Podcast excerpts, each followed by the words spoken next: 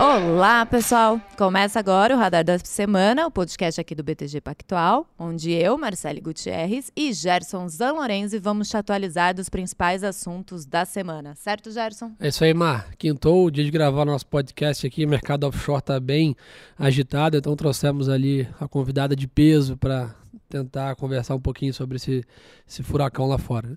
Sim, a gente está hoje aqui com a Stephanie Birman, que é sócia estrategista aqui do BTG, para falar da decisão do Fed, que saiu na quarta-feira e elevou a taxa de juros. A gente vai falar um pouco aí desse cenário internacional e também trazer a perspectiva para a semana que vem, que tem Copom aqui no Brasil. Certo, Stephanie? Certo, Marcele, super obrigada. Super obrigada, Gerson. Adoro vir aqui conversar com vocês. Sempre semanas super agitadas. A gente sempre estrategicamente, quando vê um, um pepino grande, fala, vamos chamar a Super Stephanie ali para ajudar a gente. Sim, sim. Então vamos começar aí com, acho que foi o grande evento da semana, né? A decisão de ontem do Fed. E é, foi é, conforme esperado, né, em linha. Acho que a diferença ali foi a decisão unânime, que na outra reunião tinha tido ali uma discordância.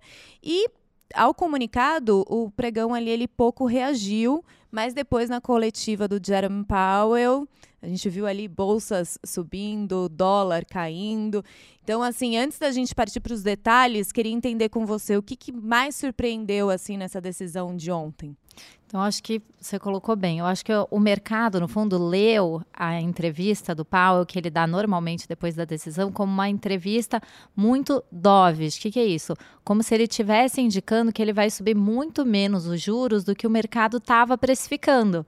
Se ele vai subir menos os juros, a bolsa sobe, o dólar fica mais fraco. Então, foi um pouco essa a, a interpretação. É, eu acho que tem que ter um pouco de cuidado. Acho que o mercado realmente teve uma, uma reação muito forte, mas eu acho que a gente tem que ter alguns pontos é, em vista. O primeiro é que o, o Powell ele indicou o seguinte: na reunião anterior, na reunião de junho, ele tinha falado: olha, o passo, né, o ritmo de alta da decisão seguinte, que era julho, vai ser entre 50 e 75, né? Então ele deixou isso bem claro.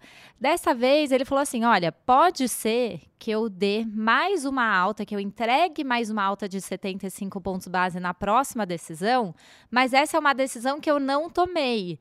É, Pode ser que, no fundo, que ele estava. O mercado inteiro entendeu que ele estava indicando uma alta menor, já um ritmo menor para a decisão de setembro, indicar 50 pontos base. Mas, honestamente, eu acho que não dá para ter essa conclusão já. É, eu acho que ele indicou várias vezes que ele poderia de novo dar 75. Ele não falou, olha, estamos na dúvida de 50 com 75. Ele falou simplesmente que ele poderia dar, mas que a decisão não tinha sido tomada. Então, a nossa avaliação é que, assim, até setembro, a gente tem que ter um pouco de cautela, né? Por quê? Porque, diferente dessa última decisão, vão ter mais dados, né? Então, cada decisão trimestral, a de março, de setembro, dezembro, tem mais dados entre a, essa decisão e a anterior. Então, vão ser dois, duas divulgações de dados de inflação e duas divulgações de dados de emprego. Vamos dizer que esses são os principais dados que o Fed vai monitorar. A nossa avaliação é que os dados de, é, de atividade econômica, esses dados, eles vão desacelerar. A gente está, sim, no meio de uma desaceleração. A gente teve um aperto grande de condições financeiras, alta de juros, e isso está, de certa maneira, impactando a atividade econômica. O próprio Powell, o presidente do FED, citou isso diversas vezes. Então, agora é um pouco diferente para o FED. Antes era simplesmente a inflação alta, a atividade estava alta, então era muito fácil subir e subir muito mais que o mercado. Agora, ele já começa a dar um pouco de peso para a atividade é, mas a, a, nossa interpretação é que o foco dele, principal, ainda é a inflação. Então, vou ter esses dois dados e vai ter, por exemplo, na sexta-feira, um dado de, é, de, de, salário, que é o dado trimestral que o Fed mais olha. O próprio Powell falou: olha, esse dado a gente vai olhar, a gente vai olhar com cuidado, é o dado que a gente mais gosta de olhar. Então, pensando assim, até a próxima decisão, o que, que a gente vai ter? Dados de atividade fracos, sim, vão sugerir uma alta menor de 50 pontos base. Mas a gente pode ter um salário alto e a gente pode ter é, duas inflações em que o headline, que a gente chama aquela inflação cheia, que inclui é, a parte de, de gasolina e alimentos, essa parte ela vai vir baixa. Né? A gente tem em torno de 0,10 para os próximos três números.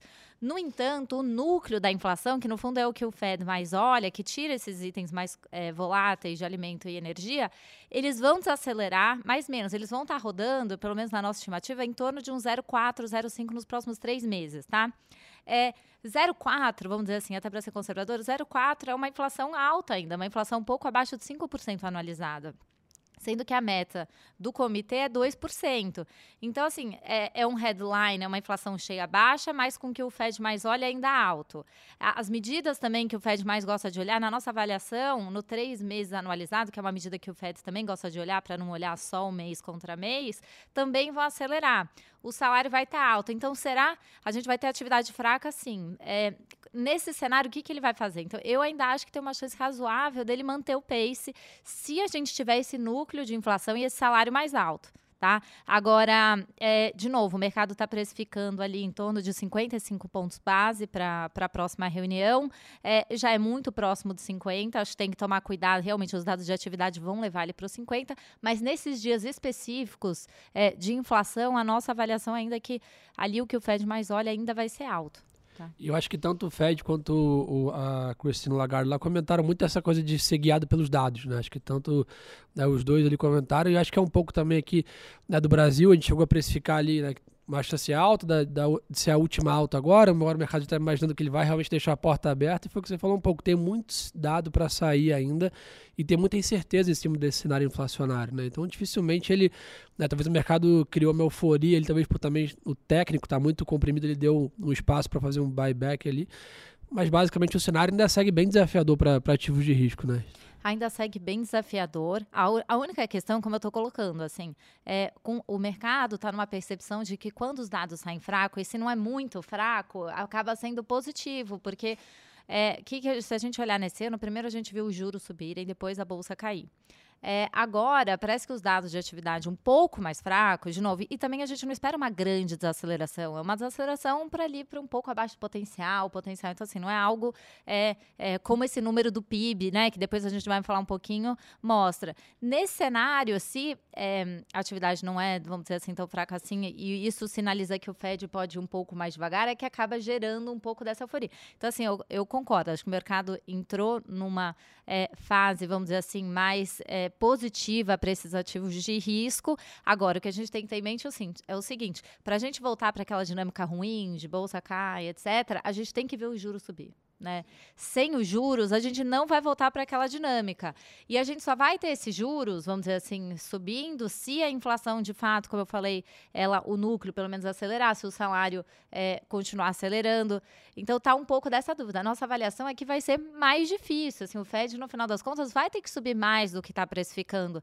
Mas agora, diferente do primeiro semestre, também é um cenário bem mais desafiador para a pessoa que está tomada em juros. Porque hoje tem atividade para baixo, né? Ficou menos óbvio esse trade, né? Ficou É, ele a, é, no primeiro semestre eram todos os vetores para juros mais altos. Agora, quando sai um dado mais fraco, e a gente está, como eu falei, nesse momento de desaceleração, a gente acaba, é, o mercado acaba dando peso. O próprio Powell ontem, não sei se ele queria dar tanto peso, mas ele acabou citando diversas vezes essa questão da atividade econômica. Agora a gente não pode esquecer, a inflação foi 9,1, agora ela vai desacelerar assim para 8,7. Então, assim, são inflações muito acima do que o americano está acostumado a olhar, que é uma inflação mais próxima de 2. Então, é, é, parece que se a gente olhar nas últimas reuniões, a gente viu entre reuniões os juros fechando por conta dos dados de atividade, chegava no dia da inflação, a inflação muito acima e o mercado revertia tudo. Então, eu estaria, é, eu tomaria cuidado, porque eu acho que a gente pode ver um pouco da mesma coisa. É que tem uma linha do mercado que acha que um soft landing é bom para a inflação, né? Que basicamente você vai ter ali uma retração de demanda e tal, e aí talvez fica nesse otimismo ali que não faz muito sentido quando vem a inflação ainda superaquecida, o mercado de trabalho superaquecido. É assim, o, se a gente olhar a inflação, é a inflação maior em 40 anos. Será que só trazendo PIB ali para 1%, para alguma coisa assim, uma algo próximo de zero vai ser suficiente para trazer a inflação para a meta? Assim, me parece difícil. Hoje o mercado está achando que sim. Olha, uma simples desaceleração está ótimo. E o Fed ontem parece ter dado um pouco de impulso para esse tipo de sentimento, né? Mas a nossa avaliação a gente vai perceber isso com o tempo. Então, por isso que agora sim. eu sei que ser mais paciente com posições menores, etc., porque agora tem essa questão do vetor da atividade contra você, pelo menos no curto prazo. Agora, se a bolsa sobe, uma coisa que a gente tem que ter em mente, se a bolsa realmente sobe, continua subindo para cima do 4 mil, lá o S&P, e os juros continuam fechando, as condições financeiras vão ficar cada vez mais estimulativas. Então, daqui a pouco, a gente vai começar a falar, não, olha, a atividade já desacelerou o que tinha desacelerado, daqui a pouco ela vai voltar a acelerar. Porque é, é essa questão, o que acontece no mercado financeiro não tem jeito, acaba gerando, né, acaba tendo impacto na atividade econômica. Ainda mais nos Estados Unidos, que 50% dos savings da população está na bolsa, né? Então, se você tem um preço inflado, o cara vende, consome, gasta mais. Você impulsionar a demanda com uma inflação já de 9 na tela, é perigoso. Exato. E só mais uma coisa também que a gente tem que pensar é que, por exemplo, o FED também dá muito, muito peso ao mercado de trabalho. Então, a gente continua, assim, até os, os últimos dados todos, mostraram uma taxa de desemprego estável, mas num nível super baixo, mais um emprego forte, né? A criação lá de mais de 300 mil é, vagas. Caso a gente veja alguma desaceleração, a taxa de desemprego subindo pouco é, uma, é um fator também que o mercado vai estar muito de olho, porque se a taxa de desemprego, né, que sai na próxima, na, na próxima sexta-feira, é, acho que dia 5 de, de agosto, o que a gente vai ver é o mercado muito sensível a isso. Assim, o mercado parece agora assimétrico, né? Qualquer desaceleração do mercado de trabalho, o mercado também vai achar que o Fed é, realmente vai fazer menos, né? É... Eu sinto que o mercado fica procurando vetor ali para tentar voltar a ficar um pouco otimista. Né? E isso que, que vocês falaram aí da importância de todos os indicadores. A gente viu na outra reunião também, né? Não dessa, dessa semana, na outra decisão, a gente viu ali na semana da reunião do FONC, começar, é, saíram dados de inflação, saiu, acho que, se eu não me engano, foi o indicador de Michigan de. Expectativa, expectativa. de inflação 5 a 10 anos à frente, que subiu bastante. E voltou tudo e mais um pouco dessa vez. e aí o Fed a, a, expectativa era uma alta de 0,5 na, naquela outra reunião, começaram a sair notícias de 0,75 e veio 0,75, né? Sim. E, e só para a gente também não perder, assim, houve uma discussão, parece, quando saiu o dado de inflação agora em julho, que foi o dado de junho, que também veio acima, teve uma discussão se o Fed ia acelerar ainda mais o pra ritmo um, né? de alta para um ponto percentual. Sim. Olhando ontem o Powell falando, não parece que foi uma discussão muito, é, muito forte.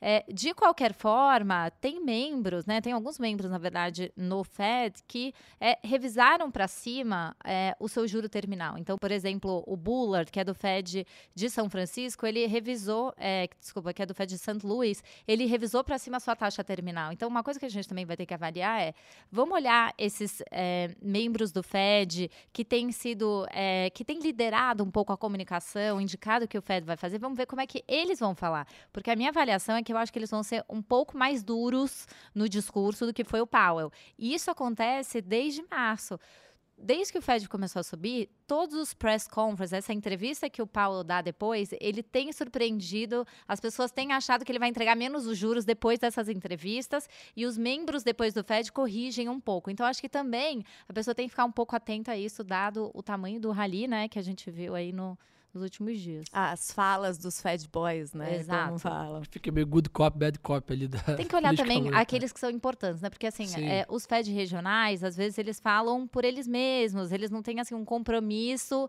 com o pau em passar uma comunicação mais clara. Então, pessoas importantes são pessoas do board. Então, por exemplo, o Waller, o Bullard é de um Fed regional, mas ele tem liderado esse discurso rockish. O Williams, que é do Fed de Nova York, a Brenna, então são pessoas próximas ali do, do Powell que podem né? passar, influentes, exatamente, podem passar uma mensagem talvez mais acurada. E também, às vezes, a mudança de tom, né? Se é um membro mais rockish, ele tem uma, uma fala mais dovish, já Exato. pode dar um outro sinal, né? Sim. E só para confirmar, acabei de puxar aqui o relatório de emprego dos Estados Unidos, o payroll sai na próxima sexta-feira, dia 5. É isso mesmo. Então vai ser um dado super importante aí da próxima semana. Então, já a gente já falou um pouco aqui da atividade dos Estados Unidos. Hoje saiu o PIB do segundo trimestre. É, ele saiu com uma queda de 0,9%, pior do que era esperado pelo mercado, que era de uma queda de 0,4%. Como que vocês viram aí esse, esse número? Esse número, assim, o próprio Powell ontem também é, foi um pouco cético com relação a essa divulgação. Por quê? Se a gente olhar, o primeiro trimestre foi negativo, esse segundo né, tinha um risco muito grande de ser negativo também, pela. É, pela definição de uma recessão técnica, a gente estaria lá, né? Que são dois trimestres consecutivos de crescimento negativo. Pelo manual do livro tá ali, né? É, mas, no entanto, uma definição mais ampla de recessão não é essa, né? A recessão, que é, no fundo, é, caracterizada ou definida pelo Instituto Americano, ele olha um número muito amplo de dados. Então, ele olha para o payroll, ele olha para o consumo, ele olha para diversos dados, né? Então, quando a gente olha, olha, o payroll acima de 300 mil, o consumo ainda sobe 1%. Então, a gente vê que não é uma desaceleração ou uma contração generalizada. Então, assim, esse, esse período que a gente está vivendo agora, dificilmente daqui um, dois meses, enfim, vai ser caracterizado como uma recessão que começou, vamos dizer, em janeiro desse ano. Dificilmente, porque o consumo ainda cresce, como a gente viu hoje na divulgação do PIB, é, e os dados do mercado de trabalho, por exemplo, também é, estão fortes. Acho que o que a gente tem que pensar é o seguinte: é, nesse PIB de hoje, a gente teve uma contribuição negativa dos estoques de dois pontos percentuais. É, e por que, que a, é, de maneira geral, acaba surpreendendo essa primeira divulgação do PIB? Porque a gente, no fundo, não tem dados ainda já divulgados de estoques. Então, o Instituto de Estatística americano que, que divulga o PIB, ele faz uma estimativa desses estoques. Então, assim, o próprio Paulo falou, puxa, isso pode ser revisado é, nos próximos, no, no, próximo ano, enfim, para cima, para baixo. Então, ele falou, ele mesmo falou, olha, essa primeira divulgação do PIB, porque o PIB lá é divulgado três vezes e depois tem uma revisão anual. Primeira, falou, segunda, terceira é, prévia. Ele falou, olha, essa primeira eu normalmente não dou muita importância é, por conta dessas, dessa série de revisões. Então, assim, eu não. O mercado está reagindo, né? Indicando como se fosse, poxa, a atividade está mais fraca. Acho que o único ponto também para a gente não descartar completamente esse PIB é que se a gente olhar o consumo, por exemplo, a gente esperava um crescimento mais próximo de 1,5% no segundo trimestre e veio um crescimento de 1%. Então, assim, ele veio sim com detalhes um pouco mais fracos, um pouco piores que o esperado. Não é o tamanho, não é um crescimento negativo, como a gente observou, mas sim, é um crescimento do consumo mais fraco. E por que, que ele veio mais fraco? Quando a gente olha a abertura dele, a gente vê que a parte de bens foi negativa, caiu mais de 4%. É, e a parte de serviço subiu 4%, só que serviço pesa mais, a gente teve um crescimento do consumo. Então a gente começa a ver que aquela parte de bens que era da pandemia, né, que todo mundo consumiu, chegou a crescer, poxa, mais de 20% em um, em alguns, em um trimestre, a gente está vendo uma, começa a ver uma reversão.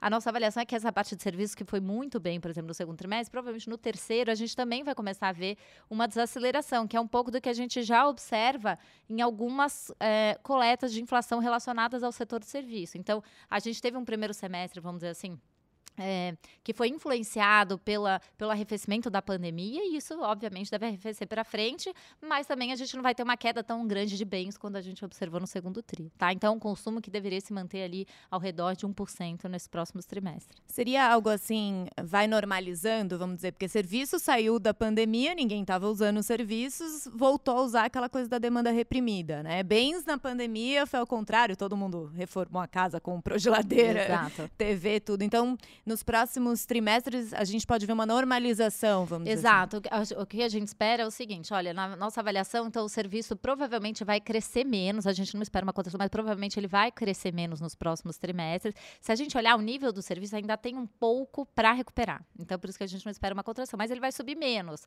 Ao mesmo tempo, essa parte de bens também vai cair menos. Então, a gente vai, exatamente, normalizando para um crescimento que daqui a pouco vai ser 1% do consumo, mas talvez daqui a pouco os dois, vamos dizer assim, crescendo algo, né, tanto bens quanto serviços, crescendo algo próximo a isso. Legal. Bom, e já trazendo aqui um pouco para o nosso cenário local, né? A gente, a gente vê aí, fala de Estados Unidos, parece, né? que está algo distante, mas não, né? Maior economia do mundo. Como que vocês estão vendo, é como que vocês viram esse impacto da, da decisão do Fed nessa semana, da inflação aqui no Brasil? E o que, que a gente pode esperar para a decisão do Copom na semana que vem? Deve ter alguma influência o cenário já está dado? Eu acho eu acho que a gente está num cenário de Brasil bem interessante. E a gente fala muito dos Estados Unidos também, é, porque, assim, se a gente olhar também o mercado local, acho que o principal driver tem sido o mercado internacional. Sim, então, a aqui, globalização tomou conta também. Né? Exato. A gente fala de tanta coisa no Brasil, lê o jornal, discute cada matéria, mas no final das contas, o que é, determinou a avaliação de preço naquele dia, naquela semana, foi o que aconteceu nos Estados Unidos, porque realmente a gente está nesse tema ainda de inflação global, de crescimento, de recessão global. Então, isso realmente tem influenciado bastante aqui o Brasil. O que, que eu acho? Desde a última reunião do Copom, o que, que a gente observou? Observou? Se a gente olhar, por exemplo, para a nossa projeção, a gente revisou é, a, a projeção de inflação. Hoje a gente está com 7% para esse ano. A gente está até abaixo da projeção do Focus, ou seja, do consenso das pessoas, né? Que está em torno ali de 7,4%. É, e se a gente olhar para 2023, a gente também revisou para baixo. A gente tinha 6,7, que era o teto do mercado, muito acima, e hoje a gente está com 5,9. Então, assim, do, do ponto de vista da nossa inflação, a gente está, é, vamos dizer assim, a gente está um pouco melhor. Tá? Agora, vamos, vamos analisar por que, que a gente fez essas revisões. Né? A gente já chegou a, a ter uma inflação para esse ano, a projetar 10%, e agora a gente está com 7%. O que, que mudou? Olha, é um pouco mais, em torno de 230, ou seja, 2,3 ponto, pontos percentuais, é, a gente revisou por conta das medidas é, anunciadas é, relacionadas a combustíveis, né? Então, a redução de imposto, é, mais também a, a, Petrobras, que acabou re, é, é, reduzindo né, o preço do combustível. Então, se a gente somar todos esses efeitos e mais em telecom, a gente chega nesses 230 pontos a menos, vamos dizer assim, para inflação desse ano. Tá? É, além de essa redução da inflação desse ano acaba influenciando de certa maneira a inflação do ano que vem, porque uma inflação mais baixa nesse ano vai impactar os contratos, é, carrego, blá, blá, blá, é exatamente, chama da inércia para o ano que vem. Aí as pessoas falam, poxa, mas o ano que vem não vai ter uma reversão de parte desses impostos, não vai ter uma reoneração? Sim, mas ela é incerta, mas a gente está colocando isso na conta. Só que a reoneração são 60 bases, né? E a gente está revisando essa inflação desse ano muito para baixo. Então o líquido para a gente está até ficando um pouco para baixo. Além disso, a gente observou uma queda do preço das commodities nesse período, né? Então, assim, embora o real tenha depreciado, agora ele já voltou a apreciar, né? Mas ele tenha depreciado, a gente. A queda não foi tão grande quanto a gente observou em dólar, mas teve essa queda. A queda, é, se a gente olhar em termos de impacto, foi mais ou menos uns 60. Então, assim, 230, vamos dizer assim, referente às medidas, vamos dizer assim, anunciadas pelo governo, e uns 60 base, ou 0,60 ponto percentual na inflação por conta da questão do preço das commodities. É, só que se a gente olhar, então se a gente olhasse para isso, a gente falar, poxa, então acho que o Banco Central está com um cenário um pouco mais benigno, ainda que seja por motivos de combustível, etc., a projeção diminuiu. No entanto, o que, que os analistas fizeram? Eles revisaram muito a inflação desse ano para baixo, falei, está 7,4, acho que isso já chegou a quase 9, tá? O consenso do mercado, mas eles revisaram a inflação do ano que vem muito para cima. Então era 4,7 na última decisão do Copom e agora está 5,3, para uma meta de 3,25. Então, essa revisão das pessoas, e as pessoas revisaram basicamente justamente por conta dessa expectativa de reoneração, vamos dizer assim, dos impostos. Então, não é que as pessoas estão olhando os preços livres, etc., maiores. Então, o Banco Central e dado essa, essa alta das expectativas, o mercado começou a precificar mais juros para frente. Tá? É, e isso acabou deixando na nossa avaliação o Banco Central numa situação é, em que hoje a projeção do Banco Central, quando ele for rodar lá os modelos, vai ser uma projeção mais alta, porque as expectativas de mercado, de inflação, entram no modelo dele. Então, dado que eles vão precisar revisar a inflação para cima, a nossa avaliação é que eles vão entregar 50 pontos base para na semana que vem. Acho que não há muita discussão com relação a isso. Eles deixaram aberto entre 25 e 50, as expectativas vieram maiores, inflação na média maior, abertura ruim. Então, eles vão fazer isso. É, a nossa avaliação é que eles poderiam sim mandar uma mensagem já de que, olha, agora a gente vai parar um pouco para olhar. É, o mercado, os analistas, todo mundo tem queda de, de juros o ano que vem. A nossa avaliação é que o Banco Central deveria reforçar que não vai cortar. E, ao, e se todo mundo tirasse esse corte do cenário, do mercado, etc., isso ajudaria na projeção de inflação para baixo. É, então, o que eu acho que eles vão fazer é entregar esses 50 e indicar que, se tiver mais uma alta de juros, ela vai ser de menor magnitude. Hoje, a gente tem no cenário básico 50 e 25 para a reunião de setembro. É o que o mercado também está na curva. O mercado está, o mercado está um pouquinho acima disso, mas o mercado tem prêmio. 30 pontos, 33. Exato. A nossa avaliação é que o mercado está, de certa maneira, bem precificado para os riscos todos, vamos dizer assim, para frente. É, chama atenção também né, essa história de tanto né, os dois candidatos hoje, né, na corrida eleitoral, indicam que ano que vem vai ser mantido o auxílio também né, de 600 reais. Isso, por um lado, também preocupa ali o Banco Central, porque você está tentando frear a demanda e, por um lado, você está acelerando ali né, o consumo. Você tem os juros que é para segurar a demanda e o consumo na ponta via é, auxílio. Né? É, então, por exemplo, a gente esperava para esse segundo semestre já uma desaceleração da atividade. A gente, a gente tinha contração já no terceiro trimestre. É, agora, a gente está vendo que a atividade, que foi forte, surpreendeu nesse primeiro semestre, talvez ainda continue um pouco mais forte também nesse terceiro trimestre por conta dessas medidas. Então, é, a nossa avaliação é que essa, esse crescimento negativo, essa contração, ela vai ficar talvez mais para 2023. Se a gente olhar, é, o mercado de trabalho continua bastante forte, a taxa de desemprego é 9,5%, a gente acho que vai ficar em torno disso. É, tem uma pequena alta para o ano que vem. Então, realmente é uma economia que segue bem, embora ainda com juros é, bastante elevado, né? E que deve atingir 14% se ele tiver realmente essa alta de 25% em, em setembro. E uma dúvida até que surgiu agora, muito estava se falando de que o Banco Central anunciaria o fim do ciclo nessa próxima reunião. Você já super explicou aí que, que talvez isso não aconteça, ele sinalize ali uma nova alta com magnitude menor. É, o que, que, em resumo, assim, mudou esse cenário? É o cenário internacional mesmo, interno? Teve algum ponto específico ali? Eu acho que o principal, como eu falei, foi essa questão dessas expectativas de inflação. Eu acho que assim, o Banco Central poderia ter falado na última reunião é, em que se é, em que revisões de inflação para cima no ano de 2023, que é o principal foco deles, é, por conta, por exemplo, de preços administrados relacionados à questão de combustível, eles não reagiriam. Eles poderiam ter falado isso, até porque, como eu falei, se a gente olhar a abertura é, dessa, dessa projeção das pessoas, foi uma alta muito concentrada nos preços administrados. Os preços livres ficaram praticamente estáveis, subiram 0,20. Então, se o Banco Central tivesse feito essa, vamos dizer assim, tivesse passado essa mensagem na última reunião, eu acho que o mercado não estaria precificando 35 Bs, por exemplo, a reunião de setembro, nem nada disso. Talvez deixasse ele numa situação um pouco mais confortável, tá? É, mas eu acho que como ele não falou nada, as expectativas subiram, ele, ele não comunicou nada diferente, eu acho que é por isso, como ele vai revisar para cima a projeção dele, é que ele vai ter que dar uma resposta para essa questão do aumento da projeção dele de inflação. Eu acho que o cenário internacional, sim, o Fed, se você olhar desde a última reunião, entregou mais altas do que o próprio Banco Central esperava. Mas, poxa, as condições financeiras ficaram até mais estimulativas, né? Então, não dá para dizer que o cenário externo foi, foi desfavorável, no final das contas, para o Banco Central. Então, é uma história bem local mesmo, tá? Que eu acho.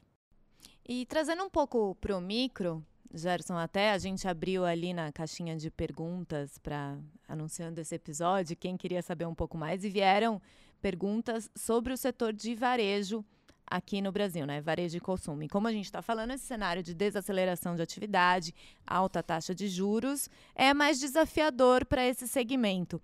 E a gente viu nessa semana os dados do Walmart, lá nos Estados Unidos, já cortando estimativas de receita do, do segundo trimestre fiscal por causa dos efeitos da inflação.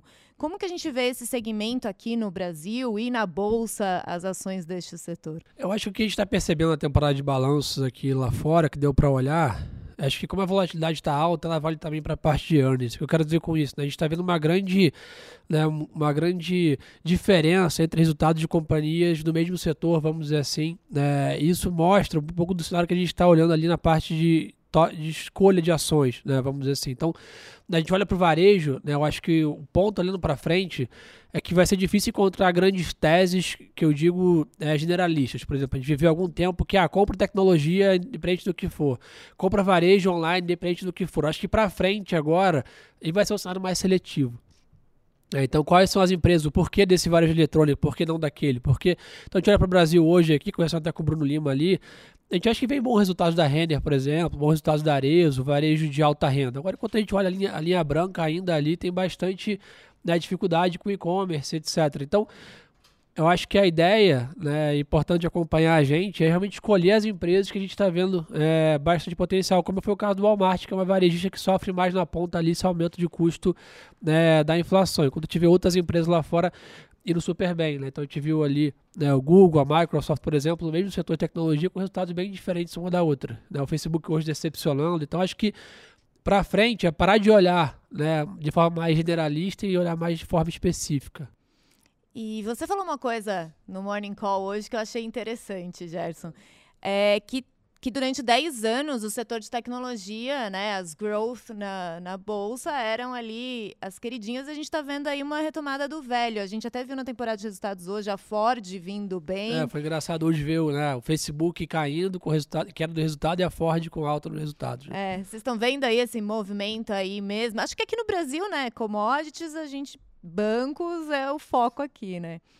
Eu acho que você falou um pouco da questão da normalização ali, entendeu? Acho que por muito tempo ali né, só se falou de tech, esqueceu um pouco de, de, de, velho e tal, e agora a gente vem se mostrando que com esses juros dos Estados Unidos indo para 3,5, 4, né, você ficar generalista em tech ficou complicado, dado que as empresas queimam caixa. Né? E por outra partida, né, esse, esse inverno mais longo de velho criou alguma seleção natural ali, grandes empresas se, se uniram, né, juntaram operações. Então, acho que muito mais para frente um portfólio balanceado do que antigamente, que ficaram vários anos né, muito mais pesado em, em, só em growth. Né?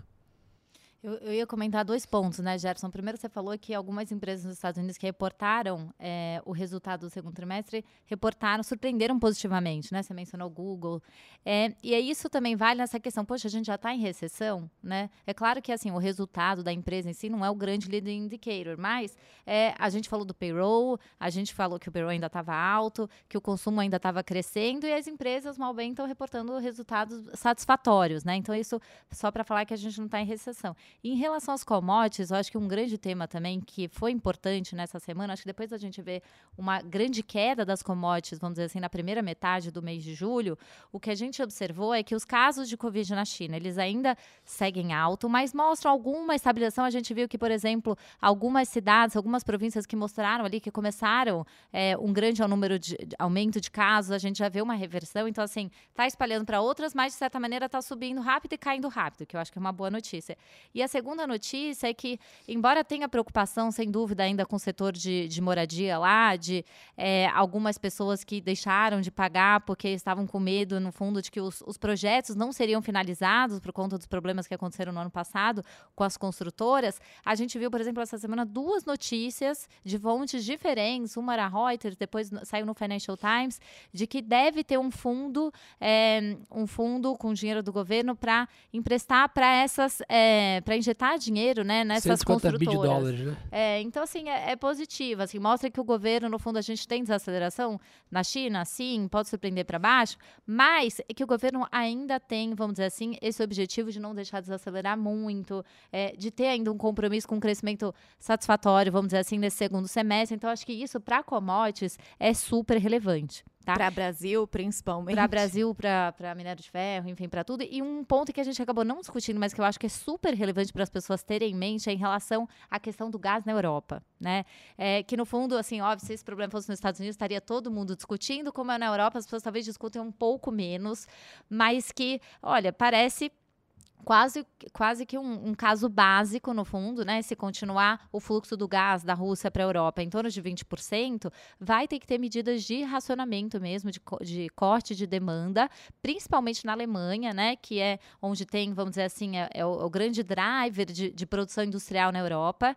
É, e isso vai ser muito custoso, né? A gente está tá falando aí de PIB na Europa, por exemplo, na própria Alemanha, que pode cair 4% se tiver, por exemplo, se esse, esse corte é, chegar e ir para zero, né? Se essa essa, esse fluxo for para zero. É, uma recessão na Europa, por mais que seja específico, por exemplo, se a gente olhar os Estados Unidos, é uma economia fechada, não tem jeito. Você, acaba, você pode tirar alguns bips, algumas dezenas de bips do crescimento americano, e no final das contas, embora a gente está falando de assuntos positivos para commodities, se a gente começar a falar que, poxa, a Europa vai entrar numa recessão já no, no, no quarto trimestre, isso vai afetar um pouco, né? Porque os Estados Unidos, de novo, é uma economia fechada. Se a gente vai falando de uma demanda global um pouco menor, no final das contas, a gente pode ter um mercado um pouco mais balanceado. Assim, o, o cenário para as commodities ainda é muito apertado, é de preço para cima, sem dúvida nenhuma, mas essa questão acho que a gente tem que ficar de olho, porque pode significar sim um crescimento menor, inclusive se ele for acompanhado de juros mais altos, que é o nosso cenário básico, né? Se não for, aí ok, vai realmente contrabalancear um pouco essa questão. Mas nesse cenário de preço, é, por exemplo, na Europa, né, em que o preço do gás muito próximo do nível máximo, é, o Banco Central Europeu também é, ele não pode de repente não subir mais os juros, porque se ele não sobe mais, ele vai estar incentivando uma demanda por um produto que não tem, né? O que, que adianta incentivar a, a demanda se não tem gás? Né? Então, no fundo, os juros deveriam ser mais altos. Então, só mais um ponto aí para a gente ficar de olho. É, porque você falou um ponto bom, né? Se fala, fala-se pouco da Europa em comparação ao que fala-se de China e de Estados Unidos, que talvez tenha pela correlação com o Brasil de China ali e tal. Mas realmente tem uma situação mais delicada ali, ainda mais que está no cenário de, de Banco Central Europeu subindo juros até mais rápido que o mercado esperava dessas tem uma, uma, queda da produção e no momento de juros você tira boa parte da confiança ali, né? É, você vê os é... dados ali de confiança bem baixos Os dados estão assim nível mais baixo comparado com o Covid, né? Então assim, de novo, é o Brasil é uma economia fechada, os Estados Unidos é uma economia fechada, o que significa que um crescimento mais fraco num outro país, numa outra região, não tem um impacto tão grande nesses países. Acho que talvez por isso que você fale pouco, mas num momento ali que a gente está é, num desequilíbrio entre oferta e demanda, ter alguma ajuda, vamos dizer assim, dessa queda de demanda pode ser, pode ser importante para esse mercado de commodities. Boa, show de bola. E aproveitar você aqui com a gente, Stephanie, queria entender um pouco o cenário para o câmbio para esse ano. Aqui na projeção tá 4,80. Essa é fácil, essa é fácil. É. Gente, o câmbio, a gente, assim, para ser bem sincera, a gente tem tido uma cabeça, vamos dizer assim, nossos modelos tudo indicando um câmbio mais apreciado. No entanto, a gente viu que o real chegou a 5,40, acima disso, etc. Então a gente tem, a gente tem uma visão mais otimista no sentido que a gente, se tiver algum déficit em conta corrente, vai ser pequeno. É, o preço das commodities, claro que reverteu recentemente, mas ainda é consciente com um câmbio mais apreciado. Então a gente segue, obviamente, com essa visão. Agora, Agora, é, acho que o que a gente tem que ter em mente é que é um cenário super desafiador, é um cenário que vai ter é, volatilidade por conta da eleição. Lá fora, a nossa avaliação continua sendo que o Fed vai ter que subir mais os juros do que está precificado. Então, assim, óbvio, tem momentos em que é, as, o mercado acredita que o Fed vai subir menos, que o commodity sobe, etc., que acaba sendo positivo para o real. É, o que, vamos dizer assim, é, a gente tem essa cabeça mais otimista, porque os juros aqui também é muito elevado. Embora os Estados Unidos suba juros, aqui o juro vai permanecer muito elevado. Mas tem muita volatilidade com relação à eleição. Acho que a gente tem que estar cauteloso, embora a gente tenha essa visão de um, um câmbio mais apreciado, a gente tem que estar cauteloso nessa, nessas questões que a gente comentou, acho, talvez principalmente relacionados à eleição, é, até era a minha última pergunta aqui, eleições, como Guardou que... pro final, né, Marcia? É, como que vocês estão vendo, né? Porque todo esse cenário internacional desafiador, eleições, a gente viu nas últimas semanas aí as convenções confirmando os candidatos de cada partido. É, o câmbio deve, a gente deve ver mais volatilidade na bolsa. O que que que, que essa questão fiscal, é, fiscal, não, desculpa, questão política pode pegar? É, eu acho que é, sinceramente, dado tudo que a gente é, conversou aqui, eu acho que hoje o cenário político ainda faz, dentro desses vetores, é o que menos impacta o mercado hoje. Né? Dado que a gente tem hoje as pesquisas do segundo turno muito bem precificado, quem são os dois candidatos, né? hoje o mercado, né, acho que muito mais juros nos Estados Unidos inflação aqui no Brasil do que outras coisas. Eu imagino que ali para mais próximo de setembro, outubro, com a proximidade do primeiro turno, vai dar uma calorada maior ali né, nas discussões e nas propostas. Mas, sinceramente, né, vendo outras eleições, essas né, e a nesse prazo que a gente está hoje, eu tenho visto pouco impacto de preço versus o que a gente vê o mercado internacional fazendo aqui na média. Né? É, você comentou, poxa, é, a gente viu as convenções, mas é, se a gente olhar o mercado, eu acho que pouco oscilou por conta desses anúncios, por conta de discursos, etc. Agora, lá na frente, no fundo, se a gente olhar né, nos próximos quatro anos, o problema fiscal é um problema muito importante. Então, eu acho que ele vai oscilar, o câmbio poderia oscilar lá na frente, quando começar esse debate, aí cada um mostrar o que está vendo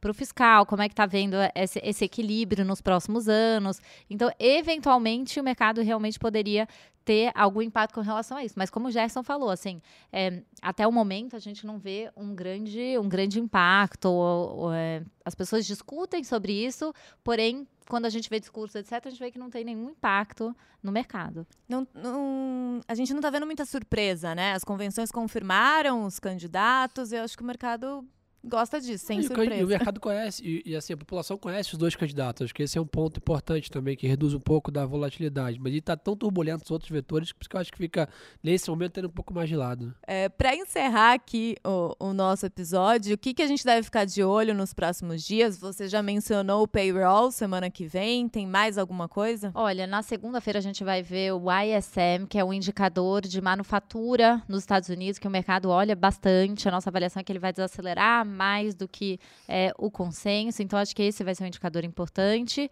É, a gente falou é, a, esse dado de salário, que, é, que também é importante. Na quarta-feira, a gente tem o Copom e na sexta-feira, o payroll. Acho que esses são os principais é, pontos aí para a gente monitorar e continuar monitorando essa questão do gás na Europa.